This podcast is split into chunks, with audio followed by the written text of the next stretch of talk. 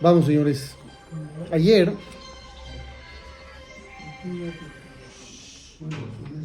Ayer estábamos viendo el tema del Pele Yoetz que se llama Lishma. Lishma, explicábamos, significa que uno haga las cosas en honor a Dios, de manera pura y desinteresada. Entonces dijimos que hay diferentes niveles de interés. Hay gente que tiene interés de que lo alaben, de que lo honren, hace cosas buenas, pero nada más cuando lo están viendo. Cuando está en privado se olvida. Ese es el peor, dijimos, es el peor nivel. ¿Por qué? Porque no le importa a Dios, no le importa a la gente. Otro nivel, menos grave, pero no es el ideal todavía. Gente que en privado también hace cosas buenas y en público también. Y si lo ven, mejor. O sea, no lo hace para que lo vean, pero si ya lo ven y notan que él hace cosas buenas, mejor. Tampoco era lo ideal y ayer nos quedamos discutiendo sobre ese tema un chorro, que no estuvieron ustedes de acuerdo, pero sí es así. quiere sentirse que lo vean. ¿Qué? Le gusta que lo vean. Entonces dice acá, el Pele Yoetz continúa diciendo, si tú te das cuenta que hiciste algo bueno y la gente lo notó y te están alabando por ello, ¿cómo tienes que hacerle para contrarrestar? Ser humilde. Ser humilde. Tekef. Inmediatamente tienes que pensar, ¿Qué me da si me alaban? ¿Qué me aumenta si me dicen qué gano? Hebel, todo es vano. Si me honran, ellos no saben que no he hecho ni siquiera una milésima parte de mi obligación. Entonces ahí tú, mismo te bajas la espuma. Tú mismo. Sí, ni eso. Aquí dice más. ¿Quiere que le lea eh, eh, la cifra? Dice, Had mini elef alfe alafim. ¿Alguien sabe traducirme? Dice uno, ¿de cuánto? Mil millones. Mil millones, ahí está. Yo se las di barata. Yo se las di barata todavía. Si eso es real, pues estamos fritos, porque no estamos cumpliendo la Correcto. Hay que ponerle mayor intensidad a las buenas acciones. Si tú te das cuenta cuánto Dios ha invertido en ti y cuánto tú has redituado, si fueras un empleado de una fábrica, Dios cuánto esperaría de ti. ¿Sí me explico? Tú al empleado le pagas según lo que esperas de él. Si quieres que barra la oficina y te traiga café, pues le vas a dar un sueldo. Si quieres que levante la empresa, le vas a dar otro sueldo. ¿Sí? Entonces, Dios cuánto ha invertido en, en nosotros. Eso es lo que hay que pensar. Dios invierte en ti con inteligencia, salud, familia, eso. Entonces, todo lo que Él te ha dado, tienes una deuda enorme. ¿Cuánto produces tú? Entonces, ahí vas a empezar a darte cuenta de que no eres tan genial como te crees. Y es lo que dice acá. Cuando te empiecen a decir, no, tú eres fantástico, tú solito sabes que no es así. Tú solito sabes que podías haber hecho mucho más y no lo has hecho. Estaba oyendo una clase de Jamo de Yosef hoy en la, en la mañana, donde contaba del autor del libro Reshit Jochma, Rabbi Eliau de Vidas, que él contaba sobre su jajam de él, Rabbi Yosef Taitzak, uno que vivió en la misma generación que Rabbi Yosef Karo, el autor del Shulchan Aruch.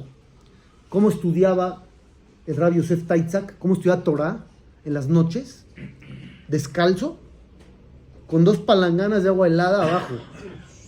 Y cuando lo vencía el sueño un poquito, metía los pies rápido al agua fría para despertarse rápido y seguir estudiando. Y nosotros, si vamos un día a estudiar media hora, ya nos creemos el agua en Naví. Eso era esforzarse. Eso era estar con todo.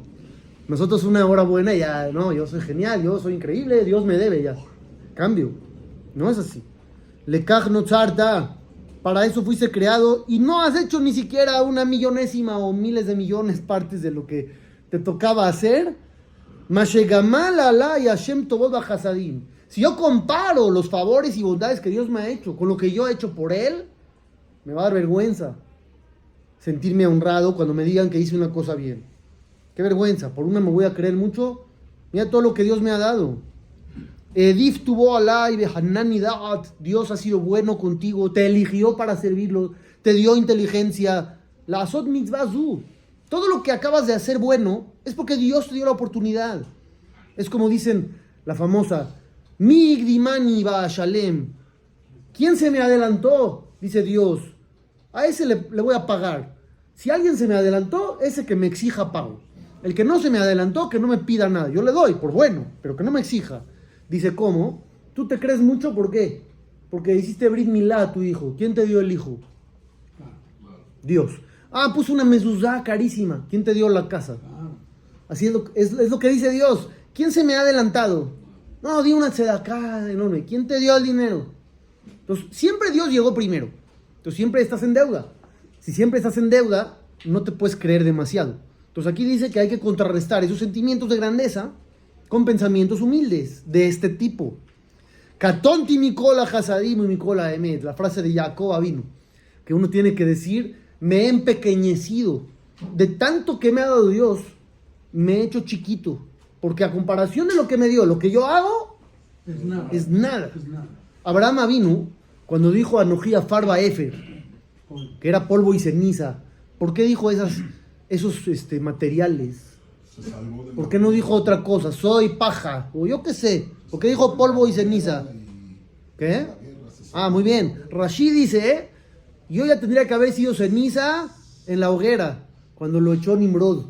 Y los reyes me tenían que haber hecho polvo en la guerra contra los cuatro reyes. Entonces Abraham vino, se sentía chiquito por esas dos cosas que Dios había hecho para él. Después de que Dios me salvó de la hoguera y me salvó de los reyes, me siento polvo y ceniza. Y es la comparación que uno tendría que hacer. ¿Qué tanto Dios te ha dado? ¿Y qué has hecho tú? Ayer estaba platicando con una persona que me dijo que Dios no escuchaba sus rezos, que Dios no existía para él, que Dios no le había dado nada. Así me dijo. Pero dentro de la conversación que tuvimos, mencionó que le yad, como dicen, como de paso, no era parte de la conversación, pero mencionó como de paso que cada semana recibía a su familia en su casa más de 20 personas. Entonces, después de una hora de hablar, cuando me dijo lo de Dios, le dije, Baruch Hashem, yo tengo buena memoria, le dije. Yo recuerdo que en la plática usted mencionó que recibía más de 20 personas en su casa. Le dije, ¿cree que no le ha dado Dios nada? Dios no le ha dado nada como le dio todo. ¡Todo!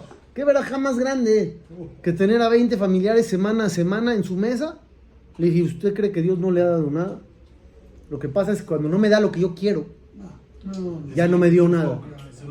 Eso.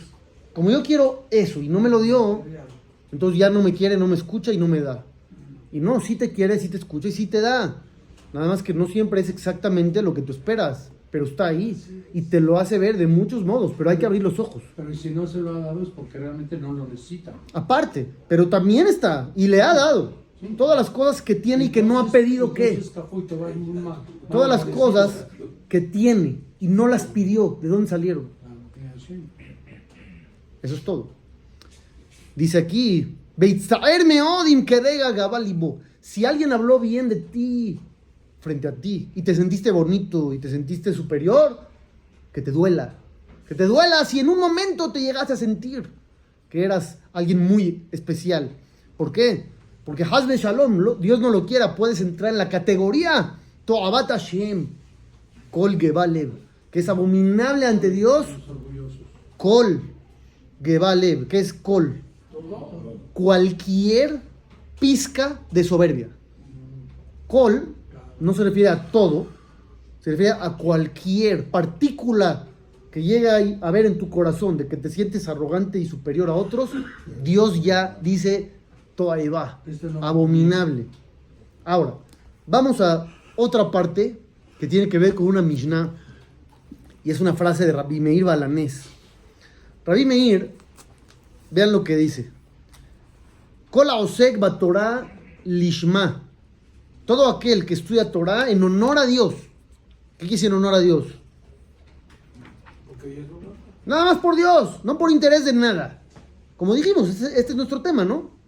Dice Rabbi Meir Balanés, si tú estudias Torah en honor a Dios, de manera pura, al 100, Zohe le devarim arbe. Vas a tener muchas cosas. ¿Qué son muchas cosas? Dicen aquí los comentaristas, Arihud Yamim Beshanim, vas a tener larga vida. Berajot, vas a tener bendición. Atzlahot, éxito. Osher, riqueza. Jabod, honor, ¿ya es mucho o todavía no? Con una. ¿Si haces qué? Si estudias Torah, Leshem Shamaim. Estudias Torah solamente en honor a Dios. Y no solo eso, dice Rabbi Meir, el mundo, todo el mundo, vale la pena por él. Todo el mundo. Perdón, esta clase no es de Shem Shamayim, sí. No sé. Cada quien en su corazón tendrá que, que saber. Es que estamos estudiando. Por eso, pero eso nadie lo sabe más que Dios. Ah, Nadie puede saber qué hay en el corazón de cada quien. Shamayim, ¿no? Pero nadie sabe. Ah, bueno, pero- Yo veo a alguien haciendo una, una tefila. Yo no puedo saber qué hay en su cabeza o en su corazón.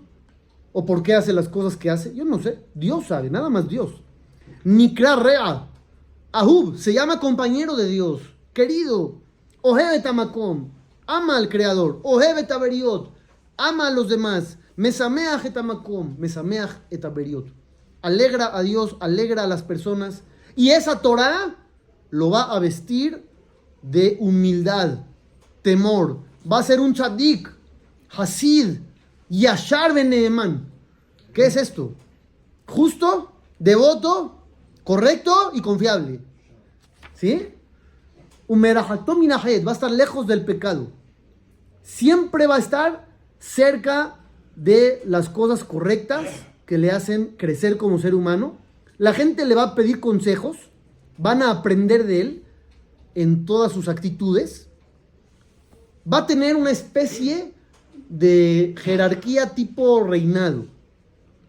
Además, le van a dar a descubrir secretos de Torah.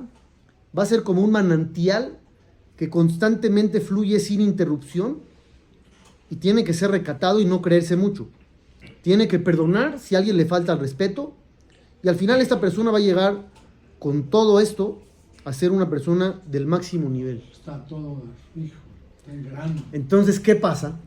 Después de leer eso, ¿sí? Pirkei Avot, principio del, del capítulo 6. Después de leer todo esto, dice el Pele Yoetz, dicen los Jajamim, Rabhaim Vital, el alumno del Arizal, si llegan los Talmideh Jajamim de hoy en día, ¿qué es hoy en día del Arizal? Hace 500 años. El hoy en día del Arizal, hace 500 años. Si viene un Talmid Jajam de hoy en día, hace 500 años, y te dice, yo estudio Torah Lishma, yo estudio Torah Leshem Shamayim, dile que Rabbi Meir es la prueba de que está mintiendo. ¿Por qué? Porque si fuera verdad, ya hubiera obtenido todo lo que dice Rabbi Meir. Rabbi Meir dice que el que estudia Torah en honor a Dios nada más, va a tener todo eso. Entonces cuando llegue un jajam y te diga, yo estudio Leshem Shamayim, dile, no es cierto, porque si hubiera sido cierto, ya hubiera cumplido contigo Dios todo lo que dice ahí en esa lista. Y no es cierto. Hola, Lishma, Begam, Ene Hachis que Bekulam Belobe Mixatán. Dice, no conozco a uno que tenga todas las de la lista. O algunas.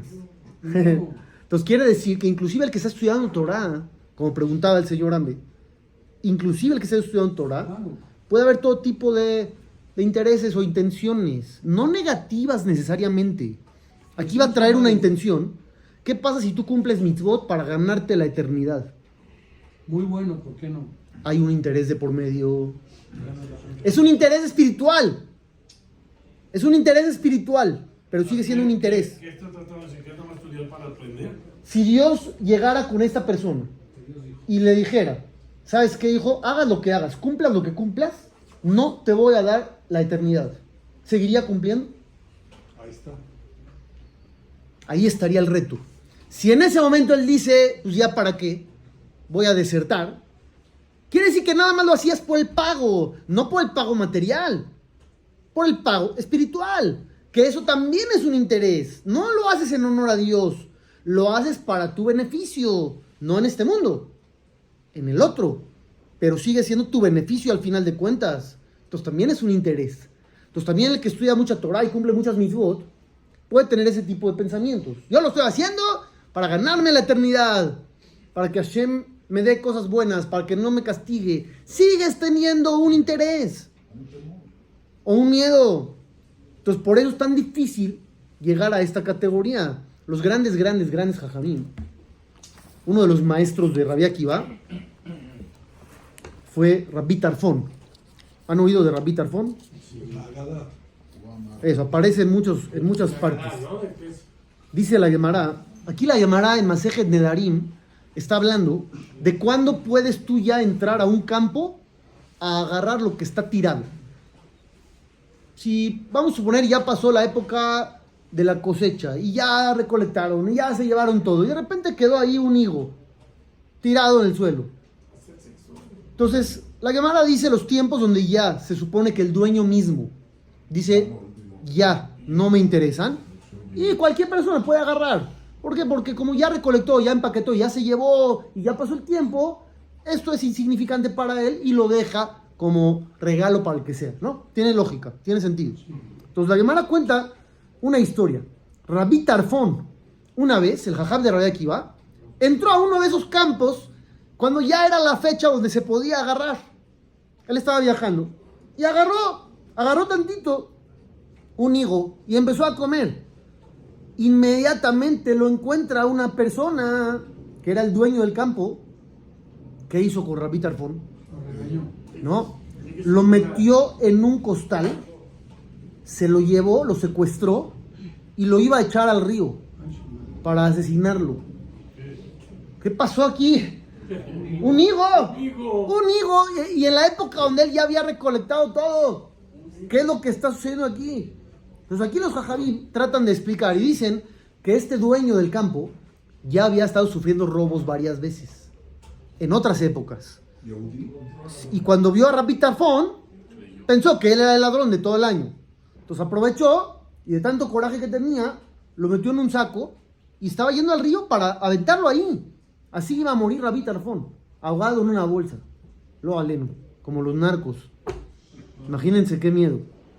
Cuando Rabbi Tarfón se dio cuenta que ya le quedaban pocos instantes de vida, dijo en fuerte, pobre de Tarfón, que esta persona lo va a asesinar. Y el cuate escuchó el nombre y dijo, Shema Israel, yo no sabía que era Rabbi Tarfón. No había estampitas de jajamín, no había nada. Dice, híjole, yo no sabía. Lo bajó inmediatamente, abrió la bolsa y se fugó. Se escapó. Ni siquiera. Se escapó. Estaba en shock. Casi mata a Rabbi Tarfón. Imagínense qué, qué trauma. Entonces, ¿qué tiene de interesante esta historia? Aparte de lo curioso de todo lo demás, dice Rabbi Abahu, en nombre de Rabbi Hananiah ben Gamliel, toda la vida de este tzadik, de Rabbi Tarfón, estuvo sufriendo porque se salvó de morir por haber usado su nombre. Ishtamashti bekitrash el Torah. Usé el honor de la Torah en mi beneficio. A mí, ¿por qué me soltó a este cuate? Porque soy Rabbi Tarfón. Usé la Torah para salvar mi vida. Toda su vida sufrió por ello. Él no quería usar la Torah para beneficio propio. Toda su vida dice, Kol Yamab Shelotot Tzaddik. Toda la vida de ese estuvo sufriendo. Preguntan los Jajamim, ¿qué pasa? Se iba a salvar la vida. Si hubiera amado de otra manera, ¿Se hubiera salvado o no? Entonces, ¿qué tiene de malo lo que hizo? Está salvando la vida. Entonces contesta la Gemara, ¿sabes por qué? Porque Rabbi Tarfón era rico y podía haber ofrecido dinero. Podía haber dicho, en vez de soy Rabbi Tarfón, el jajam, hubiera dicho, suéltame y te doy un millón de dólares. ¿Lo suelta o no lo suelta? Claro que lo suelta. Entonces dice, Rabbi Tarfón sufría de que no se le había ocurrido dar dinero en vez de usar su nombre de tzaddik, de jajam. Entonces podemos ver qué fantástico nivel de Rabbi Tarfón, que no quería usar la Torah en beneficio propio. Continúa la Gemara y dice, Tania, estudiamos.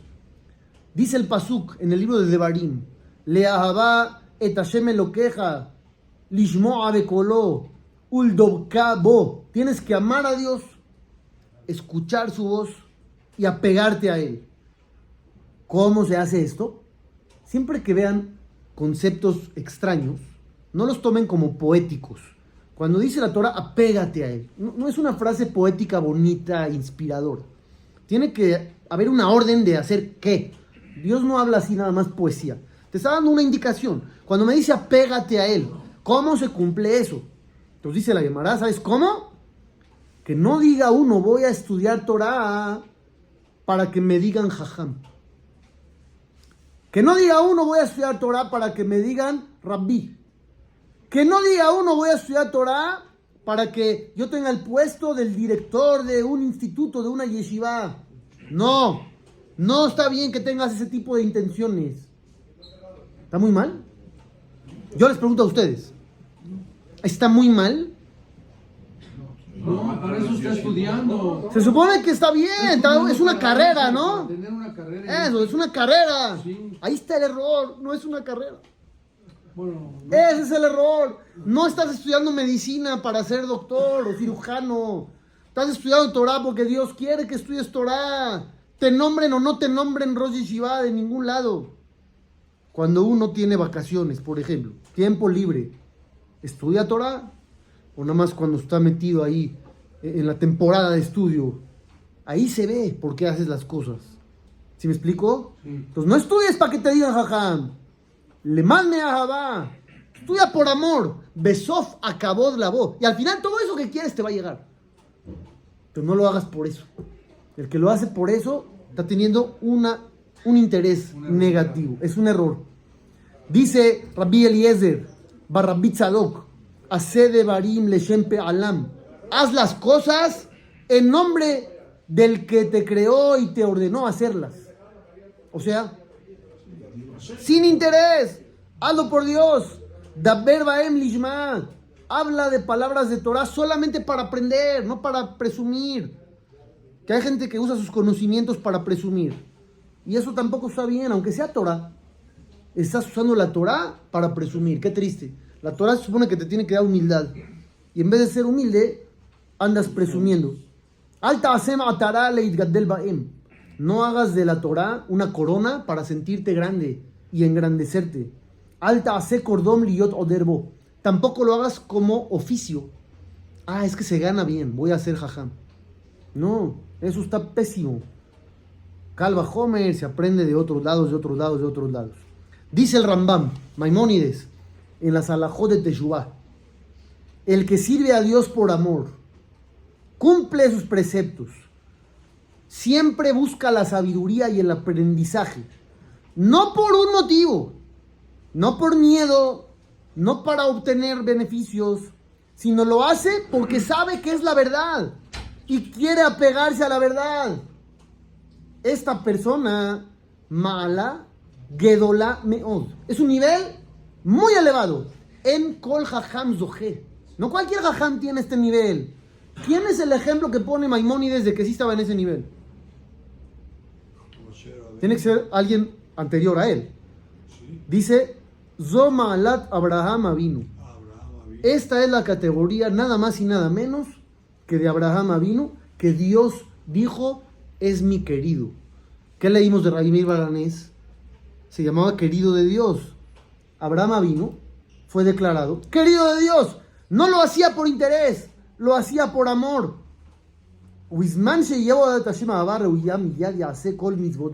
Si tú amas a Dios, vas a cumplir todos los preceptos, aunque no obtengas nada.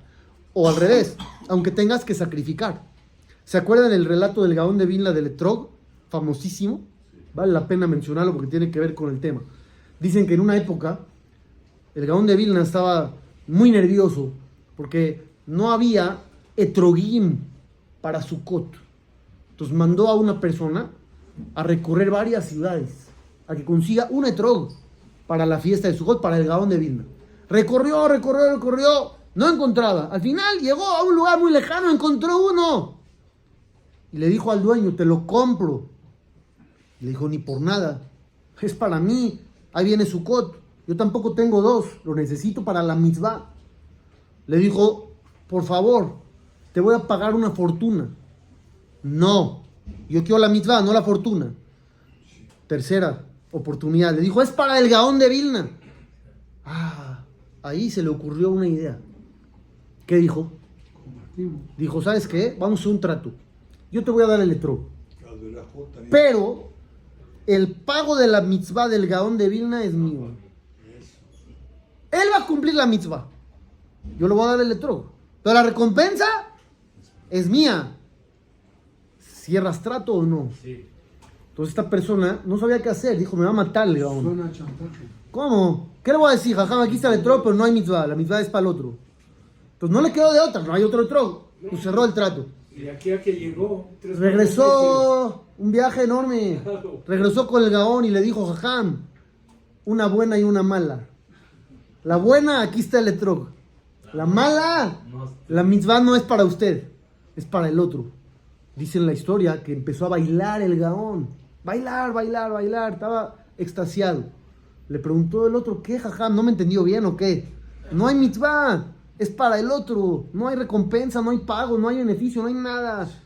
Y ahí fue cuando el gaón le dijo, toda mi vida esperé este momento de poder cumplir una mitzvah 100% en honor a Dios sin esperar recibir nada a cambio. Pero es muy difícil porque siempre que haces algo, sabes que vas a recibir algo a cambio. Aunque tú dices, no lo hago por eso, pero pues sabes, sabes. Dice, hoy tengo la oportunidad de saber que no hay y así hacerlo, con todo y todo. Entonces estaba feliz el Gaón. Y es lo que dice el Rambam. Ese es el nivel de Abraham Avinu. Ben mitzvotav jafetz meod. ¿Conocen esa frase, no? Todo el mundo se la sabe. ¿Sí se la saben o no? ¿Cómo no? Cada vez que hacen un tarjim y un ashkabah dicen esta frase. Asherei Yeret Hashem mitzvotav jafetz meod. ¿Qué es eso? El que ama las mitzvot. Dice el Rambam. Lo sejar mitzvotav. Ahí no dice el que ama el pago. No dice eso ahí. Dice el que ama los preceptos de Dios. Al tiyuka abadim, ameshameshim etarraba al menal de Cabel Peraz. Y cita Maimónides, la famosa Mishnah de Abot, que dice, no vayas a servir al patrón, o sea, a Hashem, con el puro interés de recibir pago. Entonces lo que dice el Pele Yoetz es exactamente eso. Hay muchos tipos de interés. Hay interés de honor, hay interés de prestigio y hay interés de pago espiritual, que no deja ser un tipo de interés. Entonces tampoco está correcto.